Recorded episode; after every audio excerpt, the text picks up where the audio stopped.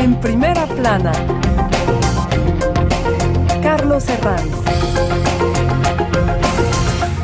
Bienvenidos en Primera Plana, un programa de Radio Francia Internacional y de France 24. Esta semana ponemos los focos en Centroamérica para preguntarnos si la tendencia autoritaria va ganando terreno. Lo hacemos a partir de ejemplos concretos, pero como siempre iremos de lo general a lo concreto en un camino de ida y vuelta. Para ello nos acompañan cuatro invitados en este estudio que les paso a presentar ya. Gil Batallón es director de estudios en la Escuela de Altos Estudios Sociales en Francia, sociólogo e historiador de las formas políticas en Latinoamérica. Bienvenido, Gil. Mucho gusto.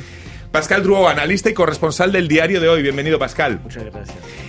Y Daniel Vázquez, doctorante del Centro Nacional de Investigaciones, especializado en política hondureña. Bienvenido. Gracias por la invitación. También nos acompaña a distancia la politóloga Kendra Carrión, docente de la Universidad Iberoamericana de México. Su tema de tesis es el desmoronamiento del Estado de Derecho en Nicaragua. Bienvenida, Kendra. Buenos días, muchas gracias por la invitación. Es un gusto para mí estar aquí. Autoritarismos en Centroamérica, hoy nuestro asunto en primera plana. Bueno, hoy partimos de una imagen que sin duda ha impactado al mundo. Una puesta en escena impresionante. Las cámaras enfocan a centenares de hombres que vestidos con, ropa interior blanca abandonan las cárceles del Salvador para ser trasladados hasta el proyecto insignia de la política de seguridad del presidente Nayib Bukele. El centro de confinamiento del terrorismo, un enorme complejo presidiario, una demostración de poder frente a las maras. Y aquí lo complejo de la cuestión. Las críticas de organizaciones humanitarias se juntan con el aplauso de una mayoría de salvadoreños que llevan muchos años soportando inseguridad. Vamos a tratar esa espinosa relación entre autoritarismo y popularidad a partir del caso ya no solo de Bukele. La democracia pasa por horas bajas en Centroamérica. Autocracias, crimen organizado y violaciones de derechos humanos caracterizan a los líderes de una región con un pasado marcado en sangre por las dictaduras. Repasemos algunas portadas. El New York Times afirma en este artículo que el presidente de El Salvador erosiona los derechos a cambio de combatir el crimen y se pregunta si su fórmula está funcionando. La prensa en Nicaragua saca en portada las fotos de desterrados políticos de, por parte del régimen de Ortega. 222 desterrados a los que ha quitado la nacionalidad. El Heraldo nos muestra otro caso, el de Honduras, donde se amplía hasta el 6 de abril el estado de excepción para frenar la ola de violencia y extorsión. Bueno, Gil, son muchos los ejemplos, como estamos viendo, que nos brinda la actualidad para hablar de esta cuestión, eh, que te, le planteo en genérico. ¿Los autoritarismos vuelven a marcar el paso en Centroamérica? Los autoritarismos vuelven a marcar el paso en Centroamérica, pero pienso que no son los autoritarismos de antes. Uh -huh. Es decir, que los autoritarismos de antes tenían un proyecto de desarrollo estabilizador y, digamos, el autoritarismo del partido militar eh, en El Salvador, del Partido Conciliación Nacional o de los partidos militares en Guatemala o el somocismo tenían algo que querían imitar el PRI mexicano y el desarrollo estabilizador. Hoy en día, las élites políticas están conectadas con el narcotráfico y están con ganemos lo más que podemos y poco nos importa el régimen político y callamos a toda oposición. Y hay una manera de nepotismo que parece como un regreso en el siglo XXI en las dictaduras de final del XIX y de principios del XX. El caso de los presos de Bukele, Pascal, ha impactado al mundo por la puesta en escena y nos remite a esa espinosa cuestión de relación entre autoritarismo y popularidad.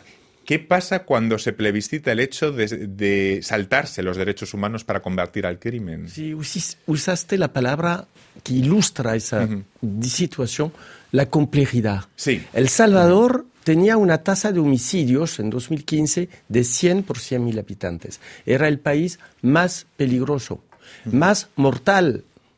Hoy en día es cierto, esa política securitaria que era la prioridad de Nayib Bukele, que fue elegido en primera vuelta en 2019, da resultados. Claro. Y obviamente esos resultados y las imágenes que vemos ilustran la fuerza tanto del peligro, tanto de la vida cotidiana difícil uh -huh. que vivieron los salvadoreños, como la respuesta, porque ahí habrá una respuesta a medio, eh, media central frente a esa urgencia. Y ahí es el tema. Qué complejo darle respuesta incluso éticamente, ¿eh? porque es un poco snob desde otras partes, desde Europa, criticarlo sin mm. empatizar con el sufrimiento. Es muy, muy complejo. Exactamente. Y como decía Gilles, es cierto que también eso se inscribe en una etapa nueva. Ya no estamos en el este-oeste. Centroamérica fue durante años y decenios un foco encendido del enlace este-oeste que podía explicar una forma de autoritarismo en los 70-80. Ya estamos en otro, otra etapa y en una región fragmentada. Daniel, eh, hablaba Gil de autoritarismo, sí, pero distintos. No sé si también lo podemos ver en el caso de Honduras. Lo que podemos observar en Honduras es que saliendo de un gobierno autoritario, como fue el, del Juan Orlando Hernández, que se encuentra extraditado en Estados Unidos a la espera de su juicio por nexos con el narcotráfico, de alguna manera su impopularidad es lo que explica la llegada del gobierno de, Xiomara, pero este gobierno en lo que se ha dedicado durante ese primer año es en replicar las políticas de sus antecesores, buscando el control de todos los poderes del Estado. Por ejemplo, en el caso del poder legislativo, ellos han impuesto a un incondicional de la pareja presidencial sin seguir el debido proceso y por medio de negociaciones y acuerdos bajo la mesa con el Partido Liberal y el Partido Nacional, Zelaya también ha, logrado em, imponer a la presidenta de la Corte Suprema de Justicia, que también tiene lazos de parentesco con la, familia presidencial. Entonces, definitivamente estamos también frente al auge de un poder dinástico. Lazos de parentesco, luego vamos a hablar de ello, pero antes, si me permiten, voy a preguntarle a Kendra Carrión, politóloga y docente de la Universidad Ciberamericana de México. Su tema de tesis es el desmoronamiento del Estado de Derecho en Nicaragua. Luego les voy a preguntar si Nicaragua todavía ir un paso más para allá. Ahora más que nunca el régimen de Ortega Murillo parece afianzado y toda posibilidad de oposición pues ha sido reprimida. Cualquier sanción o declaración han sido en vano. ¿Qué es lo que mantiene al régimen? Daniel Ortega es un actor central de la política de Nicaragua y lo ha sido por más de las últimas cuatro décadas. Así, incluso antes de llegar al poder, se aseguró el control partidista de entidades clave como el Poder Judicial, así como la aprobación de varias leyes a la medida que habilitaron su regreso al poder. Parte fundamental de la supervivencia del régimen han sido la continuidad de la política económica liberal de los gobiernos que precedieron al de Ortega Así, a pesar de mantener una retórica socialista, Ortega mantuvo esta política eh, liberal económica y apalancó sus programas sociales y redes clientelares con el financiamiento de fondos venezolanos, lo cual, de un lado, garantiza el financiamiento de entidades como el Fondo Monetario Internacional entidad que en varias ocasiones ha felicitado y aplaudido el manejo económico del gobierno de Nicaragua. Asimismo, el régimen sigue recibiendo fondos del Banco Centroamericano de Integración Económica, el cual en los últimos días, de hecho, ha recibido bastantes presiones, tanto mediáticas como académicas, para dejar de financiar al régimen autoritario. Por último, Ortega controla directamente los mandos de las fuerzas del Estado, así como su sucesión con acceso especialmente del ejército a oportunidades de negocios que les han convertido en un fuerte poder económico con participación en rubros como inversiones financieras, el sector inmobiliario, bienes raíces, industria, comercio y servicios.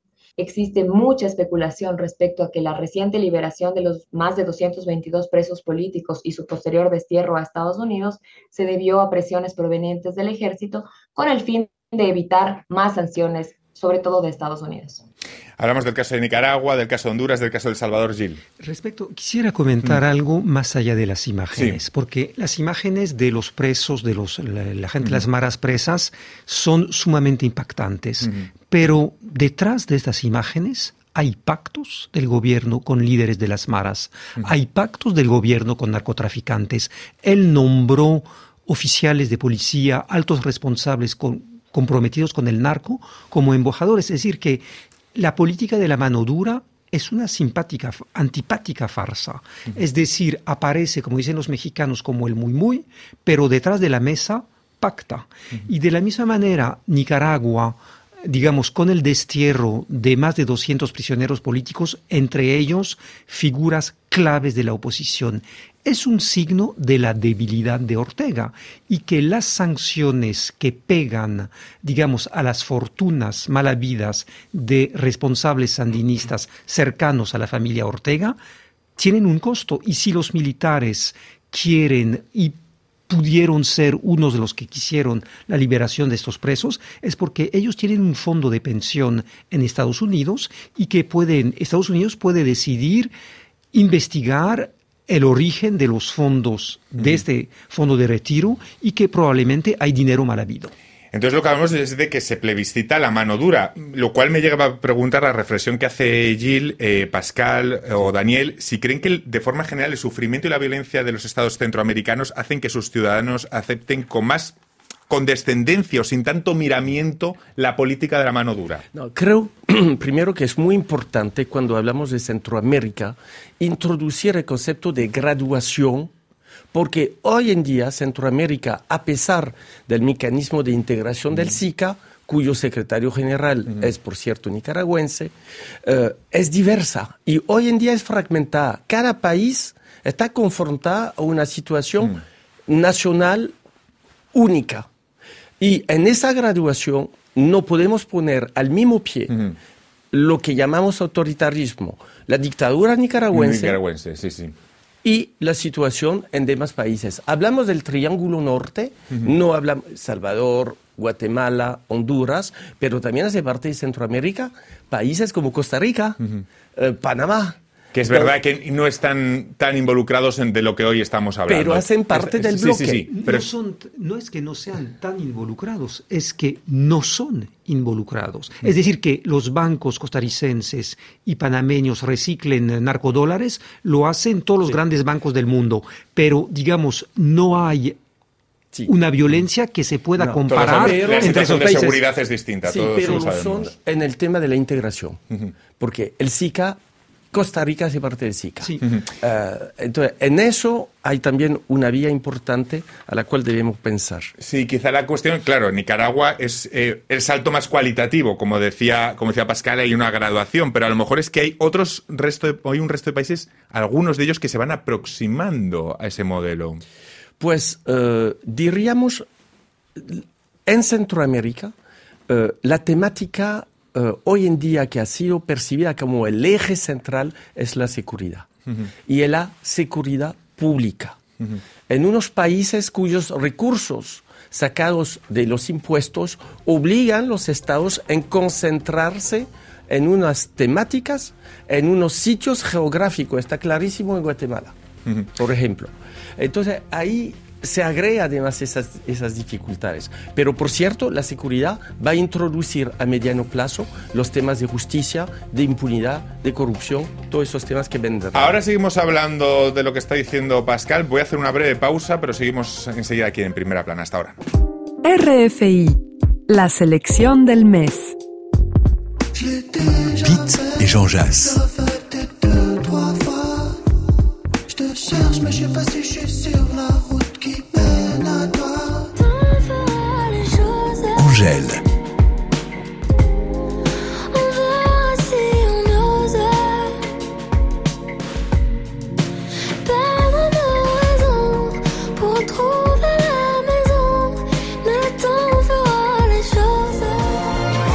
Hussard.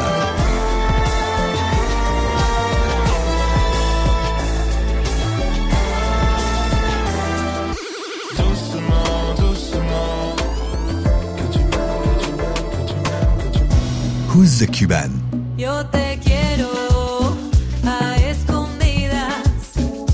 Hace un rato que espero a RFI Seguimos en primera plana esta semana analizando si hay una tendencia que se expande autoritaria por eh, toda Centroamérica. Lo hacemos partiendo de ejemplos eh, concretos, pero también eh, trazando pinceladas que, mm, que nos vienen a, mostrar una radiografía de, cómo está la región. Lo hacemos con Pascal Duró, Gil Batallón, Daniel Vázquez y a distancia con la politóloga Kendra Carrión. Daniel, usted conoce bien el caso de, de Honduras, donde se acaba de ampliar el estado de excepción para combatir la ola de violencia, como veíamos al principio del, del programa. Xiomara Castro llegó al poder hace poco más de un año, prometiendo reformar un Estado corrompido por el narco tras la etapa de Juan Orlando Hernández. ¿Qué balance podemos hacer de este año? ¿En qué ha quedado todo aquello? Mire, a, a nadie le queda la duda que los hondureños salieron a votar en noviembre de 2021 buscando una ruptura con el Juan Orlandismo. No obstante, lo que podemos ver es que el gobierno de Xiomara Castro se inscribe perfectamente en las mismas lógicas de nepotismo, de clientelismo que caracterizaron a sus antecesores. Digamos que la estructura del Estado se conforma en base a las lealtades a- al expresidente Zelaya y a, su, esposa. Su gabinete de gobierno se ha compuesto con familiares y cercanos a la presidenta y es de notar que una de las primeras medidas de este gobierno fue la aprobación de un pacto de amnistía política buscando el perdón de aquellos funcionarios envueltos en casos de corrupción durante la primera administración Zelaya. Eso, eso ha dejado mucho que desear, digamos, entre la opinión pública. A la vez, se ha recompensado a las Fuerzas Armadas con un aumento en su presupuesto anual a expensas del gasto de salud y educación, que de hecho estos presupuestos nunca son ejecutados en su totalidad. Entonces, esto ha dejado mucho que desear. Volviendo al caso de Bukele, es un presidente joven que se ha presentado como el CEO del Salvador y da golpes de comunicación populistas adaptados sin duda a estos tiempos. Habla antes Gil de autoritarismo sí, pero transformados, distintos. ¿Esta sería la adaptación al siglo XXI de este tipo de autoritarismos, este tipo de personaje? Co- Como decía Pascal, las situaciones son muy diferentes porque, digamos, yo pienso que en Nicaragua no es solo el desmantelamiento de un Estado de Derecho y de un régimen democrático, sino la aparición de una dictadura con un dictador de corte totalitario. Y Nayib Bukele juega, apuesta a los viejos trucos del populismo y efectivamente con lo que llamaba un analista francés, Benjamin eh, Moalik, un autoritarismo millennium. Hay un excelente artículo en Nueva Sociedad sobre esto.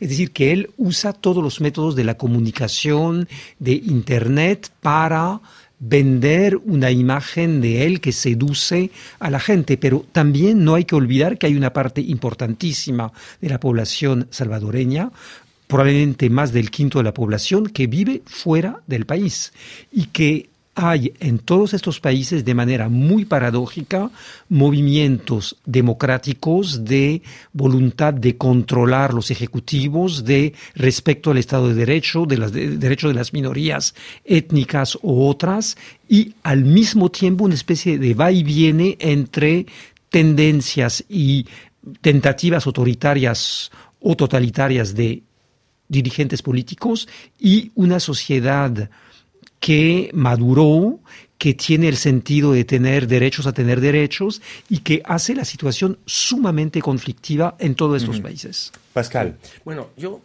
creo, primero hay que partir eh, de, de- de- de- de la- lo global en El Salvador. En El Salvador hubo desilusión. No más se firmó la paz en 92, los acuerdos de Chapultepec, eh, eh, en este conflicto ahí eh, de, que se inscribía en el este-oeste. Ahí hubo desilusión porque todos han creído en una visión liberal a nivel económico, en una alternancia. Hubo alternancia en los 30 últimos años, 20 últimos años en El Salvador. Incluso llegó al poder el FMLN la ex guerrilla. Hubo presidentes, pero ¿qué pasó? La corrupción. La corrupción. Mauricio Funes está refugiado desde 10 años en Managua, después de haber robado, comprobado, juzgado más de 300 millones de dólares. Entonces, todo Aquí eso... es un punto común, aquí sí que tenemos una, una línea común en, en todos estos casos. Y ¿no? eso participó de una desilusión y se agregó, en el caso de El Salvador, la temática securitaria con esa política de deportación desde los 90, de deportación de marras que estaban en los Estados Unidos y, y que fueron deportados, devueltos a los países originarios, lo que creó un sistema paralelo que tomó demasiado espacio. Vamos a preguntar por corrupción y esas familias, ¿no? Volvemos con Kendra Carrión, politóloga y docente de la Universidad Iberoamericana de México. Simplificando el panorama, los Ortega se apoyan en una práctica exacerbada del nepotismo. Otros países de la zona parece que siguen el mismo ejemplo como, como hablamos de, de Salvador con Bukele, quizá también Honduras, lo podemos hablar luego con los Castro Celaya. ¿Es el caso? El, régimen nicaragüense es más bien un régimen autoritario de tipo personalista, por lo que a estas alturas, sobre todo ya consolidada esta, este control del poder, la cuestión familiar media mucho más que la partidista. De otro lado, la familia Ortega Murillo cuenta con más de 22 empresas privadas que de hecho la consolidan como uno de los principales grupos económicos de Nicaragua. A pesar de todo esto, me parece fundamental subrayar a la audiencia que a lo largo de la historia de Nicaragua, el nepotismo y el patrimonialismo han sido una variable constante en la cual los intereses privados de los gobernantes y el manejo de los recursos públicos se confunden. La supervivencia de la familia se liga a, su supervivencia en el poder. Y esto lo vemos con cuestiones como la de Rosario Murillo. Hace pocos meses, de hecho, se anunció que Ortega buscará oficializar a su esposa como copresidenta que nos puede, por supuesto, indicar hacia dónde se direccionan los posibles planes de sucesión. Pero esta no es la única casta o linaje que ha existido en Nicaragua. A lo largo de mi trabajo sobre Nicaragua, varias de mis fuentes llegaron a asegurarme que parte del proyecto de Ortega era justamente consolidar a su familia en uno de estos linajes tradicionales del país centroamericano, objetivo que, como se evidencia, se ha conseguido. Daniel, también podemos extender el caso a Honduras, ¿no? Con los Castro Celaya. Bueno, el Partido de Libertad y Refundación, desde su fundación, se ha, ha demostrado ser un instrumento piramidal al servicio de una figura caudillesca, que es Manuel Zelaya, quien para muchos críticos es la persona que mueve los hilos detrás del poder y um, hmm. digamos que eh, lo esencial en, um, en, el caso de Honduras es de tomar en cuenta esto, estos pactos y estas negociaciones que Zelaya um, logra con sus adversarios, mientras que su esposa se, está relegada al, al, plano protocolar. ¿no? Uh -huh. La semana pasada, una delegación de alto nivel, encabezada por Manuel Zelaya, visitó al presidente Nayib Bukele, elogiando estas políticas de seguridad de las que hablamos, pero es importante notar que en el caso hondureño no, no, no toma la misma dimensión y no ha dado los, los mismos resultados. ¿no? Se hablan de algunas centenas de detenciones, mientras que en El Salvador son decenas de miles, ¿no? Uh -huh. Y de acuerdo con los periodistas independientes, como aquellos del medio contracorriente, no está dando los resultados que se esperan. ¿Consideran que el nepotismo es moneda común en la región, Pascal?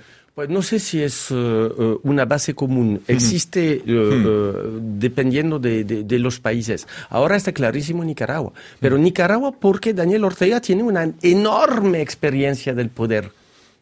Recordémonos de quién eran los 80, de cómo sobrevivió a los 90 a la alternancia Violeta Chamorro, presidenta de Nicaragua en total sorpresa en febrero del 90 y cómo logró llegar con volver con una alianza con Arnoldo Alemán. Es decir, que esa experiencia a raíz de los años ha vuelto una concretización perfecta de real de la real política. Y hoy en día él inventó un nuevo concepto que es la esencia de la perfección de la real política, es el sinvergüenza.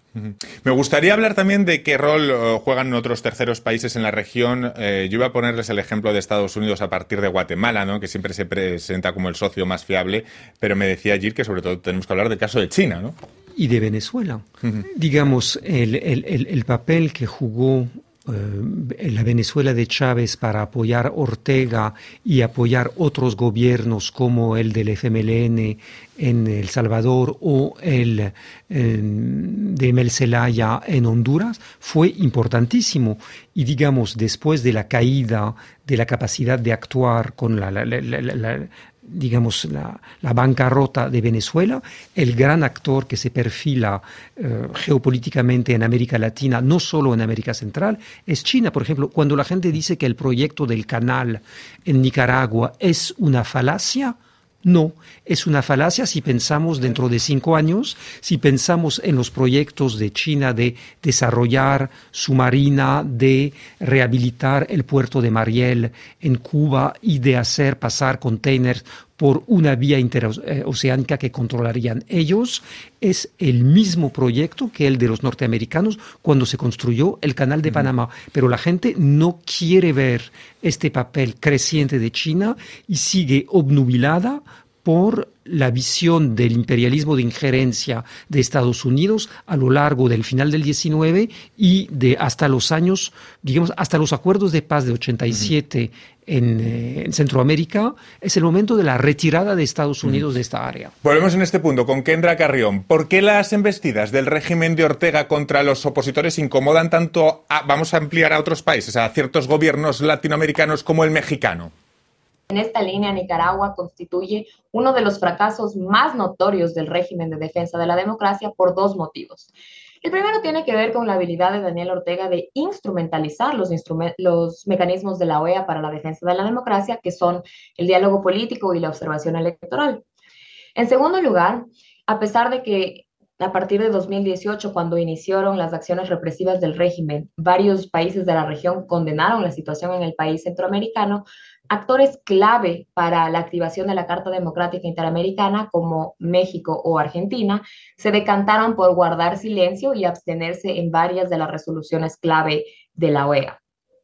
En el caso de México, esto tiene que ver con su tradición en materia de política exterior, de no intervención en los asuntos internos de otros países.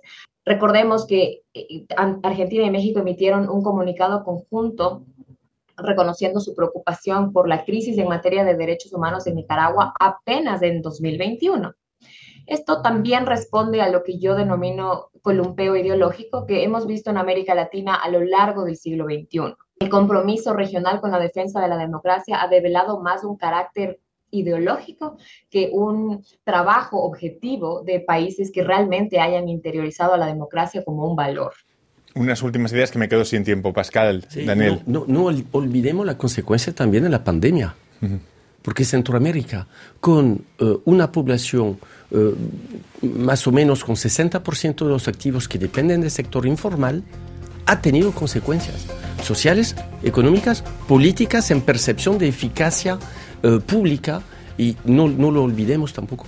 Me quedo sin tiempo para más. Eh, les agradezco muchísimo haber compartido este tiempo de radio y televisión con nosotros en primera plana. Muchas gracias, Gil, Pascal, Daniel y Kendra. Y a todos ustedes les esperamos aquí en primera plana la próxima semana. Muchas gracias.